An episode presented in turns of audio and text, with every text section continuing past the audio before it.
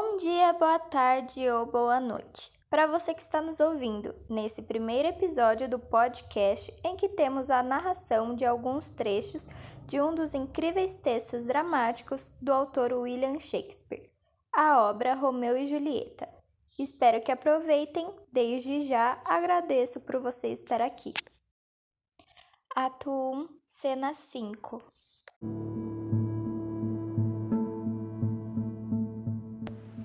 Quem é a moça que enfeita a mão daquele cavalheiro? Eu não conheço.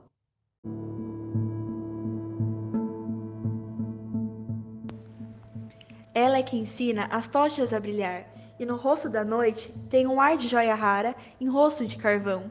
É riqueza demais para o mundo vão. Como entre corvos, pomba, alva e bela, entre as amigas fica essa donzela. Depois da dança, encontra o seu lugar, pra com a mão dela a minha abençoar. Já amei antes? Não tenho certeza, pois nunca havia eu visto tal beleza. Ato 2 Coro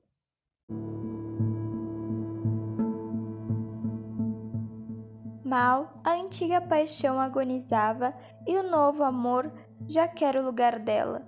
A bela por quem ontem se matava junto a Julieta nem sequer é bela. Agora, amado, ama outra vez Romeu. Ambos presa do aspecto exterior. Ele leva à inimiga o pranto seu e ela tira do ódio doce amor. Inimigo, a Romeu fica vedado fazer as juras naturais do amor e a ela, apaixonada, não é dada ir encontrá-lo, seja onde for, mas a paixão, a força, os faz vencer, temperando o perigo com o prazer. Ato 3, cena 3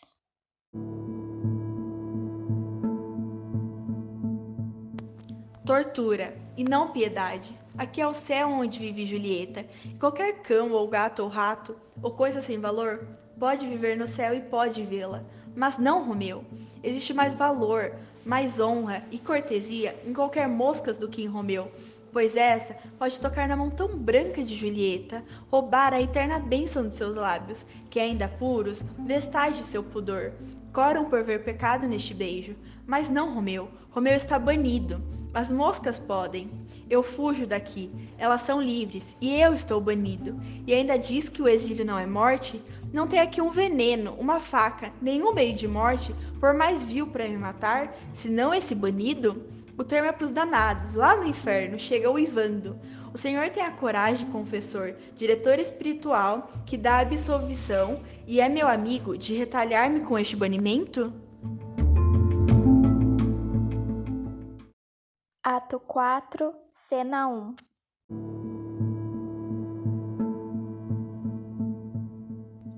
Meu pai, não diga que já sabe disso, se não for para dizer como evitá-lo. Se todo o seu saber não me ajudar, é só julgar que estou agindo certo e esta faca me ajuda num momento. Romeu e eu, por Deus, fomos unidos. E antes que a mão pelo Senhor unida seja marcada com um outro voto, ou que o meu coração em vil traição se entregue a outro, essa mão mata os dois.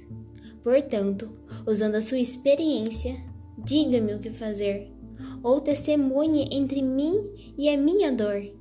Este punhal servir de árbitro e solucionar o que nem sua idade ou sua arte puderam resolver, para mim com honra. Mas chega de falar, quero morrer. Se o que diz não me trouxe remédio. Ato 5, cena 3